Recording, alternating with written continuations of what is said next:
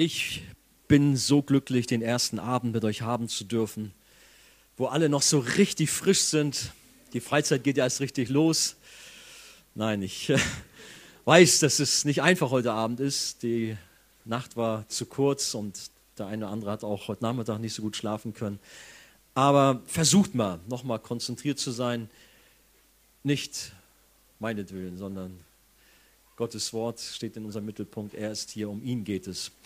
Bevor wir aber starten, ein Dankeschön an Simon, ein Dankeschön an Justin und wer auch immer noch. Ihr habt das super gut hier hergerichtet. Das vergessen wir oftmals. Ich dachte, am Anfang der Freizeit soll es unbedingt erwähnt werden. Wir dürfen mal einen Applaus mal zeigen. Wir freuen uns. So, vielen Dank. Die Technik. Dankeschön.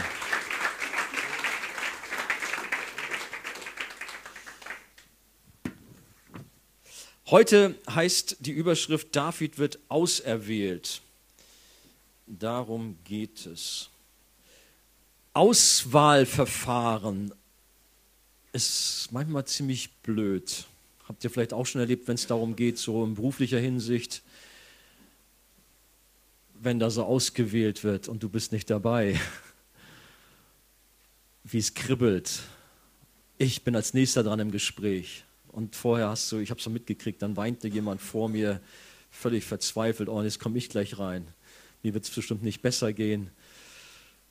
Es ist manchmal ganz schön hart, so diese Auswahlverfahren. Oder werde ich auserwählt, werde ich nicht, bin ich es, bin ich es nicht? Brauchen Sie mich, brauchen Sie jemand anderen? Vielleicht steht so etwas bevor, wenn du jetzt äh, bald einen neuen Job anfängst, hoffentlich noch Vorstellungsgespräche anstehen. Vielleicht geht es auch anders. In jüngeren Jahren, jetzt komme ich auf mich zu sprechen, in jüngeren Jahren, ich bin ja schon etwas fortgeschritten, da wurde ich bei der Wahl für eine Fußballmannschaft immer als Erster gewählt. Ehrlich, doch, uh. ich konnte noch etwas schneller laufen und äh, es ging alles etwas äh, flüssiger und geschmeidiger beim Fußball. Ich meine so, ich freue mich noch dabei sein zu dürfen und auch noch manchen Schuss auch ins Tor zu setzen und so. Aber ich weiß ja, die Schnelligkeit ist dahin. Aber ich muss gestehen, ich habe manchmal auch dann die Loser lächerlich gemacht und ja, du bist ja so der, der Crack, der King, auch damals in der Kleinstadt, wo ich wohnte, die kannten mich dann alle auch vom, vom Sport, vom Fußball her. Nun ja, nicht lange ist es her, da hatten wir so ein Sportturnier von christlichen Gruppen. Ich bin ja immer noch dabei. Was passierte diesmal? Es wurde gewählt. Alle würden gewählt und in meinen Augen die größten Depp, Entschuldigung, nein, so darf ich nicht sagen. Ich stand bis zum Schluss noch da und dachte, okay, toll. Naja, irgendwann durfte ich dann doch noch mitspielen und es war eine gute Genugtuung für mich, dann doch noch hin und wieder ein bisschen da auch mithalten zu können. Aber es war eine Thematik, die mich aufgewühlt hat so ein bisschen. Ihr kennt das vielleicht auch. Vielleicht. Alle werden herausgezogen, das sind die Guten beim Völkerball, Volleyball, Fußball, was auch immer, und du stehst dann immer noch da. Wir kommen heute auch zu so einer Geschichte mit David. David wurde eine große Ehre zuteil. Er wurde von Gott zum König auserwählt, um damit auch letztlich das Kommen von Jesus als unseren Herrn und Retter auch voranzubringen, zu zeigen. Aus Zeitgründen spare ich jetzt vielleicht zunächst mal so den Text zu lesen. Wir gehen immer so einzeln rein. Das ist 1 Samuel Kapitel 16, worum es heute geht, die Verse 1 bis 13. Zunächst mal zur Vorgeschichte. Trauer nicht dem Falschen nach. Israel, das bislang von Richtern regiert wurde, hatte sich von Gott abgewandt, wollte nicht mehr auf ihn hören und begehrte stattdessen einen König, dem sie folgen wollten. Gott ließ es geschehen. Und so salbte sein Prophet Samuel Saul zum König, der äußerlich in der Tat eine stattliche Persönlichkeit war. Doch der fiel in Sünde. Der tat nicht, was Gott gefiel, was Gott wollte. Und so schickte Gott den Propheten Samuel mit einer folgenschweren Botschaft zu Saul. Das finden wir in 1 Samuel Kapitel 13, die Verse 13 bis 14. Da heißt es, du, also es geht an Saul, du hast das Gebot des Herrn, deines Gottes, das er dir geboten hat, nicht gehalten. Denn sonst hätte er jetzt dein Königtum über Israel auf ewig bestätigt. Nun aber wird dein Königtum keinen Bestand haben. Und jetzt, der Herr hat sich einen Mann nach seinem Herzen ausgesucht. Bah. Wie muss sich Saul da gefühlt haben? Ich bin doch der König. Ich habe doch jetzt schon alles so vorangetrieben. Und jetzt sucht Gott sich einen Mann nach seinem Herzen aus. Ich bin's nicht mehr. Es wird Saul schwer getroffen haben. Gott sucht sich einen neuen König aus und seine Wahl fiel auf David, während Samuel noch mit Saul und dessen Schicksal beschäftigt war. Der Herr sprach zu Samuel, bis wann trägst du noch Leid um Saul, da ich ihn doch verworfen habe, das ist jetzt in unseren Versen 1 bis 13, dass er nicht mehr König sein soll über Israel. Fülle dein Horn mit Öl und geh hin, ich will dich zu Isai, dem Bethlehemiter, senden, denn unter seinen Söhnen habe ich mir einen König ausersehen. Das ist interessant, Samuel, der große Prophet Gottes, der war regelrecht blockiert. Der konnte nicht so, wie er eigentlich sollte. Er trauerte sehr um Saul und fühlte sich vermutlich als Mentor und geistlicher Vater bzw. Leiter Israels höchst verantwortlich für die Tragödie rund um König Saul. Aber wie es in Prediger Kapitel 3, Vers 4 heißt, hat auch Trauern seine Zeit. Alles hat seine Zeit, steht dort. Aber hier merken wir, er ist so gefangen in der Trauer, in dem Wehmut, dass es mit Saul nicht so geklappt hat, sodass Gott ihn dort herausfordert. Samuel sollte nicht in der Vergangenheit stecken bleiben und mit Wehmut am Alten festhalten, sondern durfte erkennen, dass Gott etwas Neues vorhat. dieser forderte Samuel nämlich auf, einen neuen König zu salben, einen Mann nach dem Herzen Gottes. Und da muss ich sagen, habe ich mich auch schon drin wiedergefunden und vielleicht geht es dir auch so, dass wir auch manchmal in alten Gewohnheiten, in Denkmustern feststecken und nicht offen sind für etwas Neues, was Gott vorbereitet hat. Dass wir meinen, das, was doch damals irgendwie so dran war, das gilt für alle Zeit, obwohl Gott ganz andere Wege plötzlich geht, etwas ganz anderes vorhat. Vor allen Dingen, wenn wie in diesem Fall mit Saul Sünde eine Rolle spielt und Gott ihn verworfen hat. Wir trauern Saul hinterher, weil wir nicht an einen David glauben. Wir meinen, dass unser Leben nur in bestimmten Bahnen verlaufen kann und sind am Boden zerstört, wenn es anders kommt. Kann es sein, dass du auch so einer bist, der so fest sitzt, so wie Samuel in diesem Moment? Dabei sind es doch Gottes Gedanken und Pläne und wir sollten sie akzeptieren und ihnen folgen, als in alten Wegen beharren und damit nicht vorwärts kommen. Wenn Gott spricht, so sind wir gut beraten zu folgen und Ja zu sagen und nicht stehen zu bleiben. Wir wollen das Alte abhaken, hinter uns lassen. Saul war in Sünde gefallen und war damit nicht mehr Gottes König. Und vielleicht ist der eine oder andere hier und hängt an Saul, hängt an schlechten Gewohnheiten, hängt an Sünde noch fest, obwohl Gott doch längst gesprochen hat, hör auf damit. Ich will dich weiterführen. Du sollst ganz andere Dinge jetzt auch anpacken. Komm, Bereite dich auf neue Aufgaben vor. Vielleicht gilt das auch gerade für diese Freizeit, dass Gott dich neu, neue Orientierung geben möchte. Ich glaube, dass Gott Großes mit vielen von uns vorhat. Viel größer, als du denkst.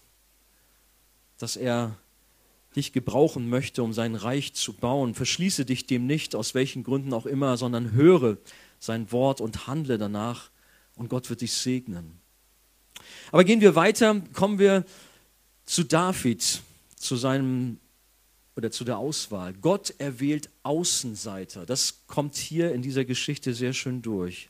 Was für ein Mann sollte es sein, der jetzt zum König erwählt wird? Wir können uns vorstellen, dass Samuel sehr gespannt war. Er war geschockt, er trauerte um Saul, dieser stattliche Mann, der ein Kopf größer war als an der anderen und ja, so ein guter König war, so ein starker Krieger, aber jetzt war er es nicht mehr. Mann Gott, was hast du vor?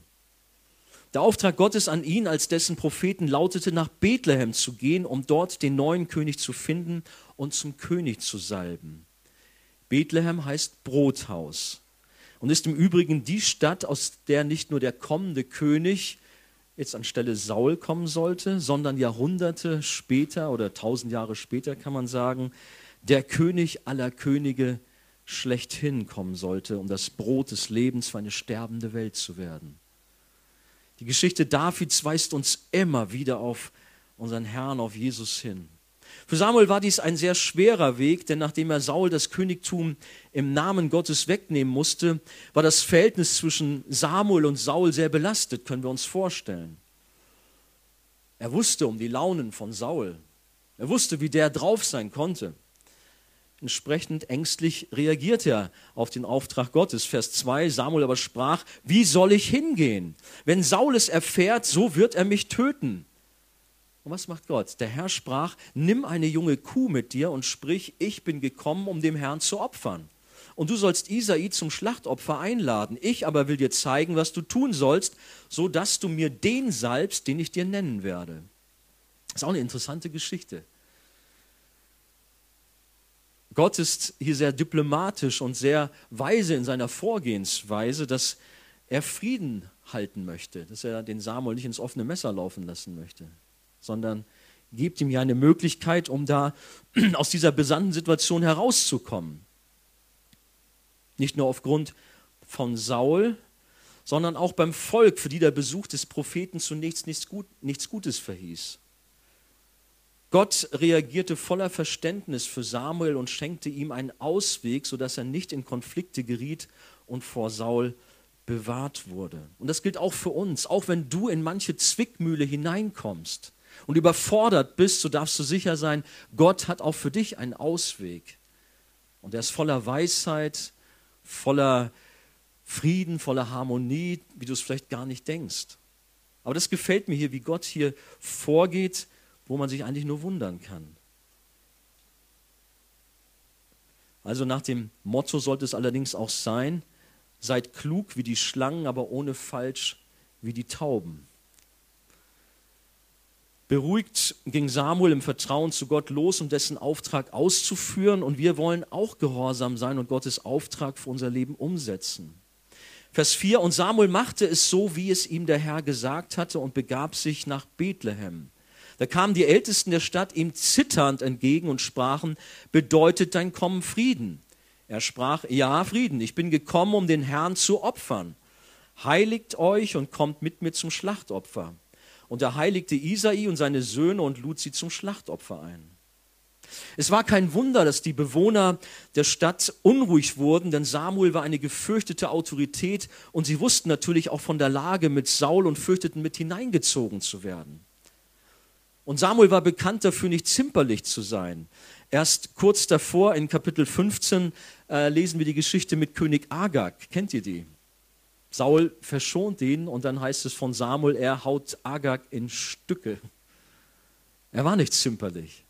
Und nun kommt der Prophet in diese Stadt. Ah, was wird werden? Was will der hier? Das war sicherlich noch bei ihnen allen im Kopf. Aber als Samuel gemäß des Ratschlages Gottes verkündigte, dass sie nichts zu befürchten hätten, sondern dass er nach Bethlehem gekommen war, um den Herrn zu opfern, da entspannte sich die Situation. Aber es war ja eigentlich nur die zweite Ursache. Die erste Ursache, weshalb er gekommen war, war, um einen König zu salben, um David aus dem Haus Isai zu finden. Wir müssen uns die Spannung bei Samuel vorstellen. Saul hat versagt, dabei war er doch ein ansehnlicher Typ, wie ich schon gesagt hatte, und nun sollte ein Mann nach dem Herzen Gottes der kommende König werden. Wer würde das sein? Wer würde diesen Saul jetzt beerben? Wer? Was hat Gott vor? Welche Fähigkeiten hatte dieser? Und jetzt ist es eine interessante Szene. Er ist dort im Haus von Isai und nacheinander werden die Söhne Isais dem Samuel vorgeführt. Unser Text sagt in Vers 6, und es geschah, als sie hereinkamen, da sah er, also der Samuel Eliab, an und dachte, gewiss ist hier vor dem Herrn sein Gesalbter. Man muss sich das so vorstellen, fast so wie hier, so eine Art Laufsteg. Da kamen dann die Söhne einer nach dem anderen hinein. Das war jetzt nicht Germany's Next Top Model, Model sondern äh, Israels Next King oder so. Und sie gingen einer nach dem anderen über den Laufsteg und präsentierten sich gewissermaßen, ohne selber zu wissen, worum geht es hier eigentlich. Die Söhne wurden einzeln vorgestellt und ich kann mir vorstellen, dass Isai vielleicht dem Samuel noch das eine oder andere ins Ohr geflüstert hat. Schau mal hier, Eliab. Ist er nicht ein stattlicher Kerl? Groß, stark, mächtig. Ein Krieger vor dem Herrn, der stärkste der Stadt, der sehr gut mit dem Schwert umgehen kann, trifft mit seinem Speer aus 50 Meter den kleinsten Apfel am Baum. Ein super guter Sohn. Aber wir wissen, oder wir hören zunächst mal, Samuel war auch beeindruckt. Es sprach ihn an. Eliab, ja, das ist ein Mann, das könnte doch der König sein. Er war sich sogar sicher, dass Eliab der Nachfolger Sauls werden sollte und hatte vielleicht schon sein Salbhorn angehoben, um zur Tat zu schreiten. Doch Gott stellte klar, dass er sich nicht durch Äußerlichkeiten blenden lassen sollte, wie schon bei Saul, sondern dass Gott das Herz ansieht. Vers 7, aber der Herr sprach zu Samuel, schaue nicht auf sein Aussehen, noch auf seinen hohen Wuchs, denn ich habe ihn verworfen. Denn der Herr sieht nicht auf das, worauf der Mensch sieht, denn der Mensch sieht auf das, was vor Augen ist. Der Herr aber sieht das Herz an. Na gut, Eliab ist es also nicht. Der nächste war Abinadab und vielleicht war der bekannt für, was weiß ich, für sein Rechtsempfinden. Die Bibel ist ja im Telegrammstil geschrieben. Wir lesen nicht viel darüber.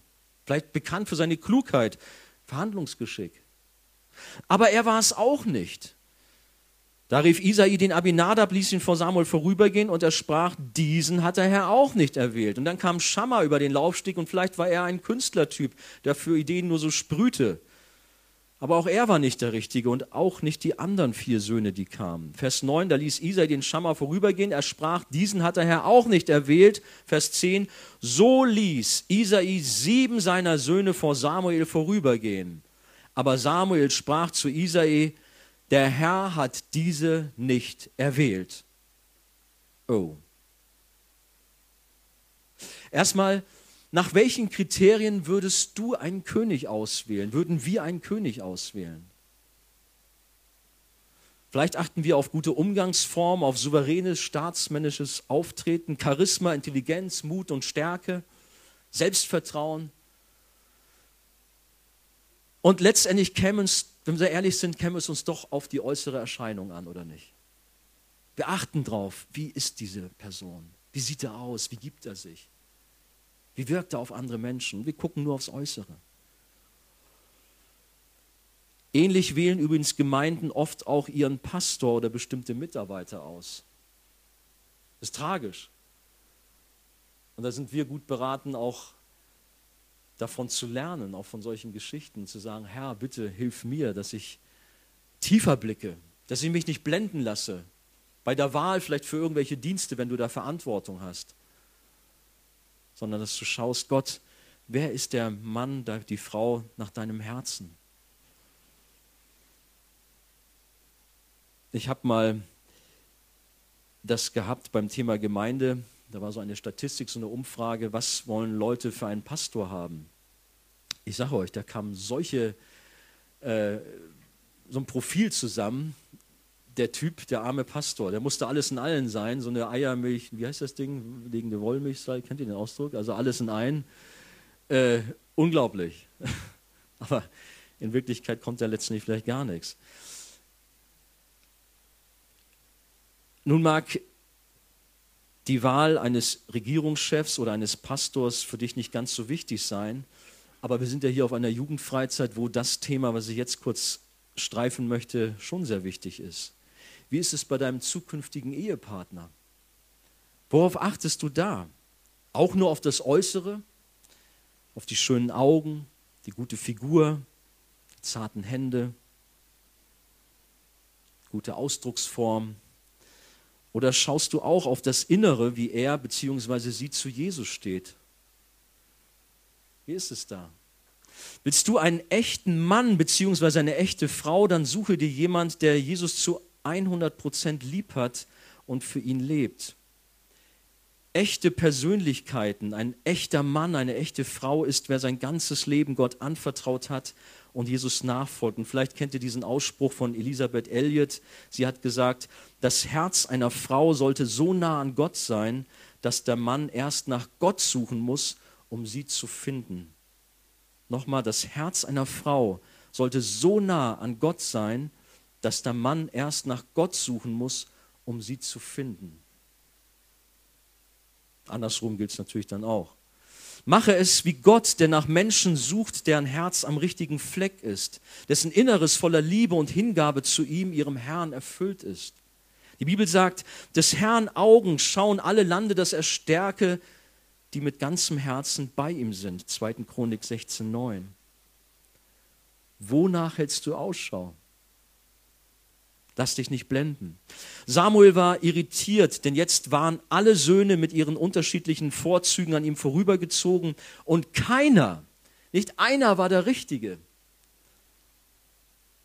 Wie, wie hat er sich gefühlt? Hey, ich bin der große Prophet Gottes. Habe ich mich verhört? Er hat doch gesagt, in Bethlehem bin ich zur falschen Familie gegangen. War da irgendwie ein Übertragungsfehler? Nein, er hat es schon richtig gehört. Es ist das Haus Isai. Aber wo ist die Person, die ich zum König salben soll? Das waren doch die Söhne. Vers 11, und Samuel fragte den Isai, sind das alle jungen Männer? Er aber sprach, der Jüngste ist noch übrig, und siehe, er hütet die Schafe. Da sprach Samuel zu Isai, da merken wir, plötzlich klingelt es bei ihm, er wird ganz unruhig, sende hin, lass ihn holen, denn wir werden uns nicht zu Tisch setzen, bis er hierher gekommen ist. Es war ein peinlicher Moment für Isai. Er hat es doch gut gemeint und seine Paradesöhne vor Samuel aufmarschieren lassen.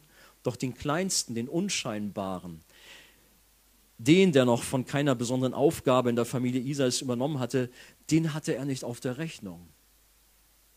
Der Jüngste, der war für die einfachen Aufgaben, vielleicht auch für die Drecksarbeit zuständig. Dort draußen in der Wildnis, würde man eher sagen, bei den Schafen da war er gut genug, aber das andere, das war noch nichts für ihn. Das Gespräch unter Männern und in den Krieg ziehen. Er war ja der kleine David, der Hütejunge. Aber auf ihn kam es an. Er war der Gesuchte.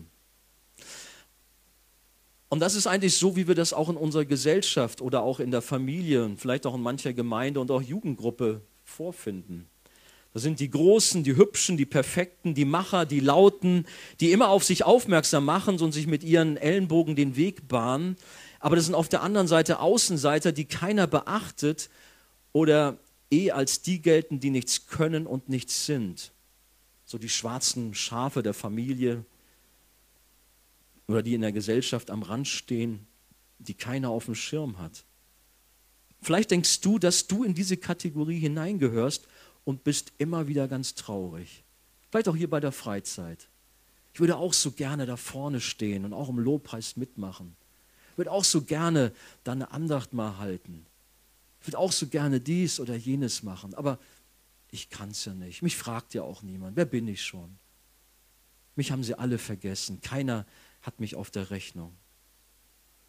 Du gehörst nicht zu denen, die man immer gleich einlädt und die man als erstes fragt, Du bist nicht der, der im Mittelpunkt steht, sondern außen vor. Vielleicht hast du manche Träne auch vergossen in der Archejugend, in der Gemeinde. Hör mal, selbst wenn Menschen dich verachten und vergessen, nicht so bei Gott, denn er selbst nimmt sich ganz bewusst der Schwachen an, der Menschen, die vor der Welt nichts gelten, die verstoßen und verschmäht sind. Ihr kennt sicherlich alle diesen Bibelvers aus 1. Korinther 1, die Verse 27 bis 29, sondern das Törichte der Welt hat Gott erwählt, um die Weisen zu Schanden zu machen, und das Schwache der Welt hat Gott erwählt, um das Starke zu Schanden zu machen, und das Unedle der Welt und das Verachtete hat Gott erwählt, und das, was nichts ist, damit er zunichte mache, was etwas ist, damit sich vor ihm kein Fleisch rühme. Kann das nicht ein Trost auch für dich sein? Da mag kein Mensch dich auf der Rechnung haben, keiner beachtet dich, alle schubsen sie vielleicht dich rum. Aber glaub mir, Gott sieht dich, er weiß um all das, was du an Fähigkeiten hast, weil er hat es dir gegeben und er hat seinen Plan mit dir. Gott sieht und hört deinen Kummer und hat dich nicht vergessen. Menschen mögen dich verletzt haben, haben dich vielleicht gemobbt und abgelehnt. Aber ich darf dir heute Abend zurufen, resigniere nicht, sondern komm auch mit dieser Not zu deinem Herrn und erlebe, wie er dich in die Arme nimmt und dich als Sohn und Tochter so sehr lieb hat. Ich weiß, wie das ist. Ich kenne auch solche Phasen. Selbst auch in Leitungsfunktion habe ich erlebt, wie man plötzlich ganz einsam sein kann, wie man auch sich irgendwo als Loser fühlen kann. Und dann ist es gut zu wissen, auch wenn mich Menschen ablehnen, auch wenn sie sagen, das, was du gemacht hast, das ist doch alles Mist. Da ist ein lebendiger Gott, der zu mir als seinem Kind steht. Er ist bei mir, er ist auf meiner Seite. Übrigens ging es Jesus nicht besser. Als der Sohn Gottes auf die Erde kam, da lehnten ihn die Seinen ab und nahmen ihn nicht auf. Könnt ihr euch daran erinnern? Johannes 1, Vers 11. Er wurde in einem stinkenden Stall geboren und am Ende seines Lebens wurde er von allen im Stich gelassen. Seine engsten Freunde verrieten und verleugneten ihn und liefen davon und am Kreuz rief er voller Schmerz und Einsamkeit aus, mein Gott, mein Gott, warum hast du mich verlassen? Er kam für uns, für uns Verlorene. Er kam, um uns zu retten. Wir werden immer wieder enttäuscht von Arbeitskollegen, von Freunden, von der eigenen Familie. Und vielleicht hast du es erst kürzlich erlebt, dass dir etwas Ähnliches so gegangen ist, wo du fast verzweifelt warst. Wie kann das sein? Wir hatten so ein harmonisches Verhältnis, aber jetzt geht alles drunter und drüber in meiner Familie. Was ist los? Jesus lässt uns nie im Stich und vergisst und verschmäht uns niemals lesen wir in Jesaja 49, die Verse 15 bis 16. Gott hat dich vor Grundlegung der Welt auserwählt, damit du sein Kind bist. Welch ein unwahrscheinlich riesiges Geschenk seiner Gnade. Überleg mal, vor Grundlegung der Welt, heißt es in Epheser 1, hat er dich auserwählt, damit du sein Kind bist. Einer meiner Lieblingsverse oder Abschnitte der Bibel ist Jeremia 1, die Verse 5 bis 7. Das geht um die Berufung von Jeremia.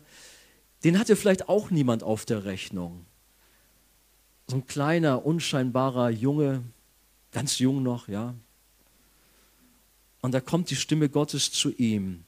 Ehe ich dich im Mutterleib bildete, habe ich dich ersehen. Und bevor du aus dem Mutterschoß hervorkamst, habe ich dich geheiligt. Und zum Propheten für die Völker habe ich dich bestimmt. Da sprach ich, das ist Jeremia, ach Herr, Herr, siehe, ich kann nicht reden, denn ich bin noch zu jung. Ja, vielleicht geht es dir auch so. Herr, die Aufgabe schaffe ich nicht. Ich kann nicht reden, geht nicht. Ich bin zu jung. Ich werde nicht akzeptiert. Keiner guckt mich an. Aber es geht weiter. Der Herr sprach zu mir, sage nicht, ich bin zu jung, sondern du sollst zu allen hingehen, zu denen ich dich sende, und du sollst alles reden, was ich dir gebiete. Auch wenn dich niemand beachtet, Gott hat dich im Fokus, er sieht dich. Er hat einen Plan mit dir. Auf das Herz kommt es an, das ist auch noch ein wichtiger Punkt in dieser Geschichte. Samuel gab nicht eher Ruhe, bis David geholt wurde. Wenn er hier in dieser Familie richtig war, und dessen war er sich nun ganz sicher, dann musste David der Auserwählte Gottes sein. Und lesen in Vers 12, da sandte er hin und ließ ihn holen, und er war rötlich mit schönen Augen und von gutem Aussehen, und der Herr sprach, auf, salbe ihn, denn dieser ist's. Okay, David war ja ein hübscher Kerl. Wenn der hier auf der Freizeit wäre, Jungs, da hättet ihr schlechte Karten, um hier irgendwie vielleicht bei bestimmten Mädchen was zu landen. Ich weiß nicht, was genau rötlich heißt, ob er nun wirklich ein, ja, ich habe auch in Kommentaren gelesen, dass es blond oder hell einfach meint, weil die meisten irgendwie dunkel gebrannt von der Sonne waren, dass damals das Helle etwas schöner war. Wie auch immer, er sah gut aus. Aber darauf kommt es ja gar nicht an, haben wir schon gesagt. Nicht auf das Äußere, sondern auf das Herz kommt es an. David, ein unscheinbarer kleiner Hirtenjunge, den hatte niemand auf der Rechnung. Doch Gott wollte ihn zum König über Israel machen. Als er kam, da wusste Samuel, das ist der Mann nach dem Herzen Gottes und seine Suche hatte ein Ende. Gott sieht das Herz an. Wie wir vorhin schon gesagt haben, bei uns ist es leider ganz anders, denn wir blicken eher auf das Äußere und lassen uns blenden von gutem Aussehen, vielleicht auch von gewissen Statussymbolen. Wir legen vielleicht selbst viel Wert auf Äußeres. Nicht, dass man mich falsch versteht. Natürlich soll man gepflegt sein, soll man ja, auch seine Kleidung nett haben und so weiter. Nicht, dass man irgendwie abgerissen seinen Job macht und so. Ist alles in Ordnung. Nur ich muss gestehen, ich habe in dieser Hinsicht, also ich spreche von mir selber, total übertrieben. Wenn ich so zurückdenke in meine Zeit als Finanzbeamter, da hatte ich da so ein paar Dinge, die waren echt nicht gesund. Erstmal was körperliches Training anging. Ich hatte eine 25 Kilo Hantel und habe bis zum Erbrechen damit rumgearbeitet. Das war mir wichtig. Ich weiß nicht, wer damals bei meinem 50. Geburtstag da war. Da war mal so ein Bild aus alter Vergangenheit da, wie ich so rumgelaufen bin. Ja, Familie Dietsch, vielen Dank für diese kleine Werbung damals. ähm, ja, okay, ja, ich dachte, das ist es. Du musst top aussehen, dein Körper muss gestählt sein. Und so habe ich alles gegeben, um gut auszusehen. Ein Auto war mir auch sehr wichtig. Mein erstes Auto war ein VW Polo, ganz alt, klapprig, stank nach Benzin, aber nicht lange. Dann kam dann nachher ein 5er BMW oder so ein schnittiger Golf und so. Und ich fühlte mich so cool. Jetzt war ich wer. Vorher nur ein Niemand mit diesem blöden Auto da. Wie willst du damit landen? Das ist doch nichts. Und ich hatte einen Chef, den ich regelrecht angehimmelt hatte dort in der Finanzbehörde. Ich dachte, so wie er, so möchtest du Karriere machen. Der hat tolle Umgangsform, er ist souverän, er leitet alles super, so wie er möchtest du werden. Und so begann ich mich wie er zu kleiden, bei der Finanzbehörde war das so üblich, dass man auch oft so dunkle Anzüge trug und zu den Sitzungen naja, so ganz schnieke daherkam. Schnell war ich dabei. Und bald gab es einen Spruch, ah, da kommt der kleine Chef. Da war ich mit gemeint. War zwar nicht so ein tolles Zeugnis eigentlich für mich, dass ich so wie so ein kleiner Lackaffe war und da meinen Chef nachgemacht habe, aber ich fühlte mich eigentlich gut und dachte, ja, jetzt bist du wer, jetzt giltst, giltst du etwas. Vielleicht geht es dir manchmal auch so. Wir folgen der Werbung, wir folgen dem, was unsere Freunde sagen. Du bist in bei uns, wenn du die und die Klamotten trägst, wenn du dich so und so verhältst. Das hat mich teilweise richtig kaputt gemacht, muss ich sagen. Das ganze Leben dreht sich um äußere Dinge und wir sind womöglich mittendrin.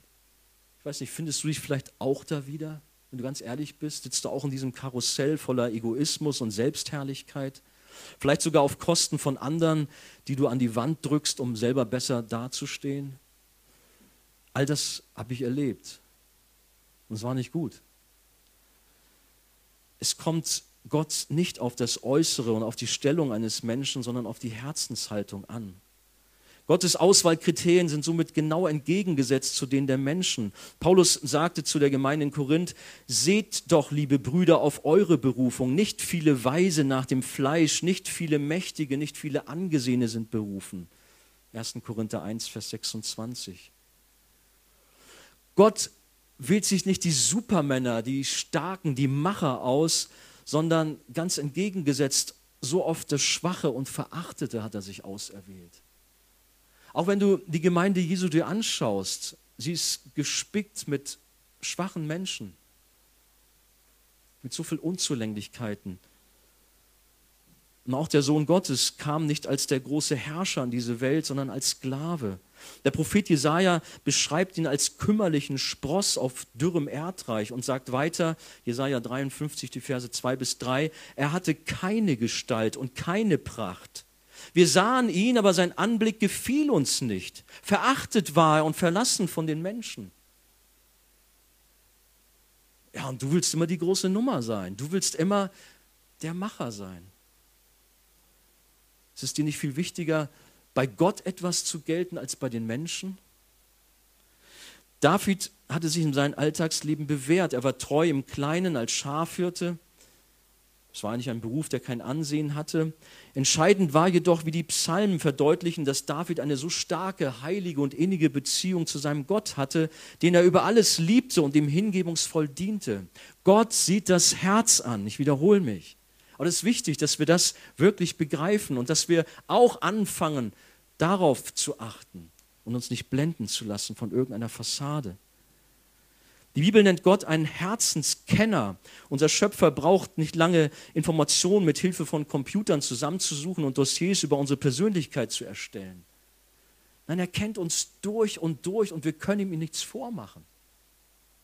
Auch hier auf dieser Freizeit, du magst viele Masken aufsetzen, du magst dich auch toll kleiden und irgendwie ganz cool daherkommen, aber du kannst, ja, uns kannst du was vormachen, aber nicht dem lebendigen Gott. Er sieht das Herz an. Er kennt dich durch und durch. Nichts, gar nichts ist bei ihm verborgen. Seine Augen sehen alles, steht in Hiob 24, Vers 23 oder Psalm 139, die Verse 13 bis 16. Gott weiß alles über alles und jeden zu jeder Zeit. Er kennt deine Zukunft genauso wie die Vergangenheit und die Gegenwart. Er weiß alles. Warum? Weil er alles erschaffen hat und alles geplant hat. Denn er ist der Herr des Universums. Ist er das? Seid ihr noch da? Sehr gut. Gott sah das aufrichtige Herz voller Liebe zu ihm von David. Er sah die Gottesfurcht, er sah die Hingabe, die Bereitschaft, alles für seinen Herrn zu geben. Der Inhalt des Herzens ist viel wichtiger als äußere Dinge. Dein Herz zeigt, was und wer du bist und nicht deine Fassade, mit der du dich gerne verstellst. Denn echte Schönheit kommt nicht durch einen perfekten, durchtrainierten Körper zum Vorschein oder durch extravagantes Styling oder schöne Umgangsformen, was auch immer, sondern durch deine inneren Werte deines Herzens. 1. Petrus 3, Vers 3. Durch das Geschenk der Wiedergeburt, das neue Leben aus Gott, haben wir ein neues, göttliches Herz bekommen. Gott hat gesagt, und ich will euch ein neues Herz und einen neuen Geist in euch geben und will das steinerne Herz aus eurem Fleisch wegnehmen und euch ein fleischernes Herz geben. Ich will meinen Geist in euch geben und will solche Leute aus euch machen, die in meinen Geboten wandeln und meine Rechte halten und danach tun. Ist das bei dir geschehen? Wenn nicht, lade ich dich ein, dich danach auszustrecken, zu sagen, Herr, ich spüre, mein Herz ist noch nicht so verändert. Bitte komm doch auch in diesen Tagen zu mir und verändere mich. Gott schenkt eine Reinigung, eine völlige Verwandlung. Wenn eure Sünde auch blutrot ist, soll sie doch schneeweiß werden, heißt es in Jesaja 1, Vers 18. Und diese innere Veränderung wird dann aber auch nach außen hin deutlich, sodass man sieht, wer ein Mensch nach dem Herzen Gottes ist. Und ich werde in einer anderen Predigt auch noch näher darauf eingehen, dass wirklich auch im Leben der Heiligung, Jesus ähnlicher zu werden, etwas sichtbar wird. Manche nennen sich groß Jünger Jesu, Nachfolger Christi und ja, wollen die größten Christen sein, aber ihr Leben spiegelt etwas ganz anderes wider. Ich hoffe nicht, dass es bei dir so ist. Bist du ein Christ, dann lebe auch so. Welche Herzenshaltung hast du? Schlägt dein Herz ungeteilt für Jesus? Was sieht Gott, wenn er heute Abend ganz tief in dein Herz hineinschaut? Was sieht er da? Wie du dich nur um dich selber drehst, wie du voller Selbstherrlichkeit bist? Oder sieht er Hingabe und Liebe zu ihm? Gott weiß um alles. Und er kann manchmal auch sehr direkt sein, so wie Jesus zum Beispiel mit den Schriftgelehrten umgegangen ist. Matthäus 23, die Verse 27 bis 28, dort ist Jesus sehr scharf. Er sagt, weh euch, Schriftgelehrte und Pharisäer, ihr Heuchler, die ihr seid wie die übertünchten Gräber, die von außen hübsch aussehen, aber innen sind sie voller Totengebeine und Unrat. So auch ihr, von außen scheint ihr vor den Menschen fromm, aber innen seid ihr voller Heuchelei und Unrecht. Nochmal, du kannst uns hier auf der Freizeit eine Menge vormachen. Der Superfromme, der Heilige. Aber was ist wirklich in dir? Gott kannst du nichts vormachen.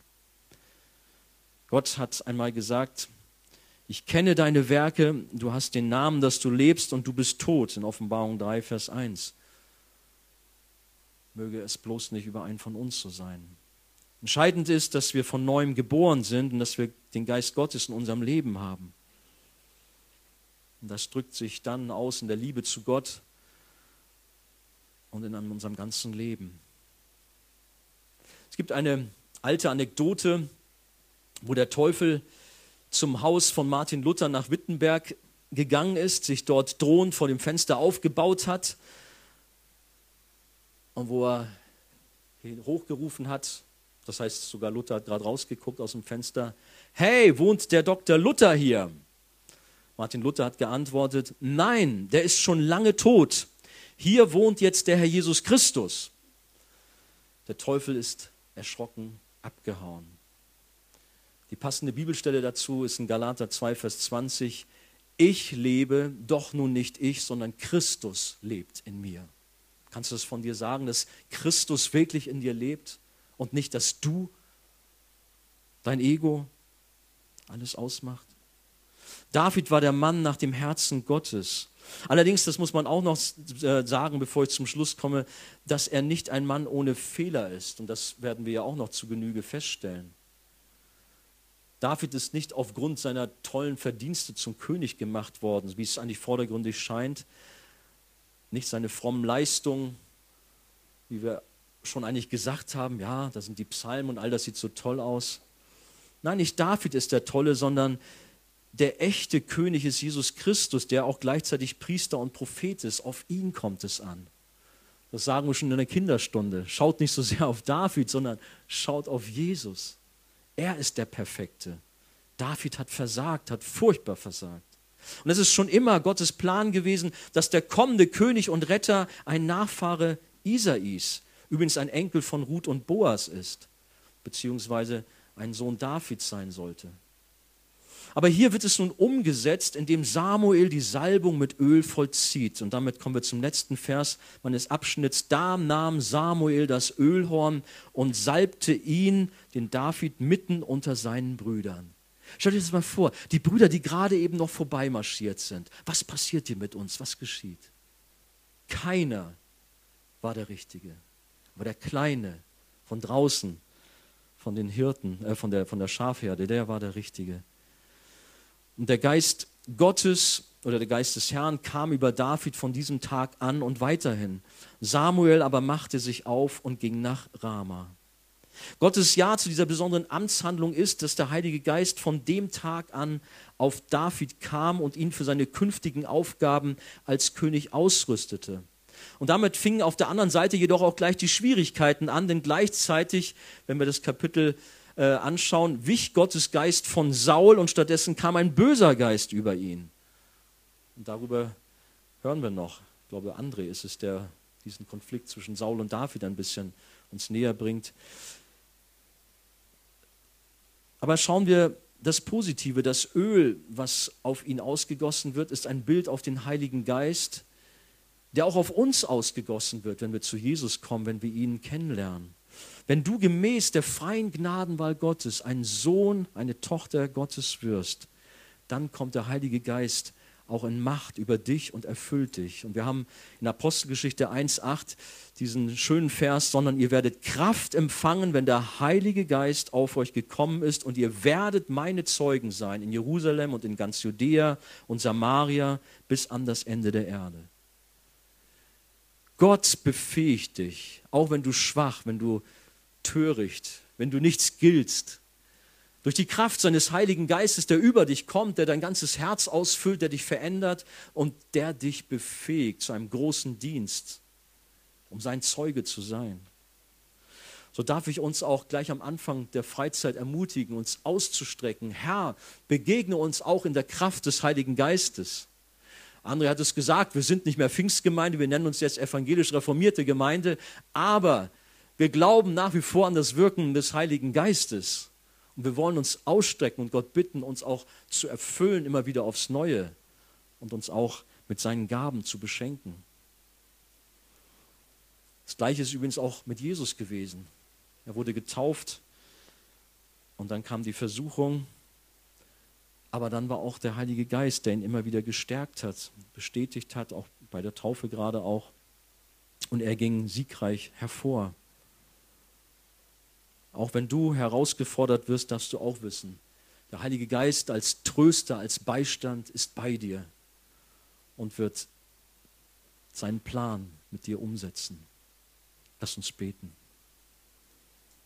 Das heißt, das Lobpreisteam darf gerne auch schon sich bereit machen. Herr, wir danken dir so sehr für diese Freizeit, auch jetzt für diesen Auftakt. Danken dir für David, diese wunderbare Persönlichkeit, von der wir lernen wollen. Und Herr, ich möchte dich gleich zu Beginn bei dieser Freizeit bitten, dass du die Herzen von uns allen hier ergreifst, dass du uns ermutigst, dass du uns stärkst, dass du uns tröstest, aber dass du uns auch ermahnst und auch korrigierst, wo wir nicht so leben, wie du es möchtest. Herr, wir haben über manche Dinge gesprochen und du weißt, was jeden Einzelnen von uns betrifft. Herr, danke, dass wir eingeladen sind, zu dir zu kommen und dass dein Heiliger Geist hier ist und auch uns selbst überführt und auch verändert und reinigt und all das tut, was wir brauchen. Herr, so bitte ich dich, auch wenn wir jetzt in einer Zeit des Lobpreises sind, dass du von einem zum anderen gehst und dass du an uns wirkst, Herr, dass du uns deine Kraft zuteil werden lässt. Nicht nur heute Abend, sondern auch in den weiteren Tagen, Herr. Wir wollen dir ähnlicher werden. Wir wollen lernen von dem, was du uns zu sagen hast, Herr. Bitte dich um deinen Segen für alle, Herr. Und besonders für solche, die sich wiedergefunden haben, als solche, die eben Jesus nicht verherrlichen, die sich selbst suchen, die irgendwo sich doch mehr in der Sünde aufhalten. Herr, bitte hol sie da heraus. Verändere die Herzen und sei du der große Operateur, der du bist und setze anstelle des Steinernen ein fleischernes Herz ein. Es wäre so schön, wenn das doch am Anfang der Freizeit gleich geschehen kann bei Menschen, die das noch nicht erfahren haben. Jesus, wir strecken uns aus nach dir. Amen.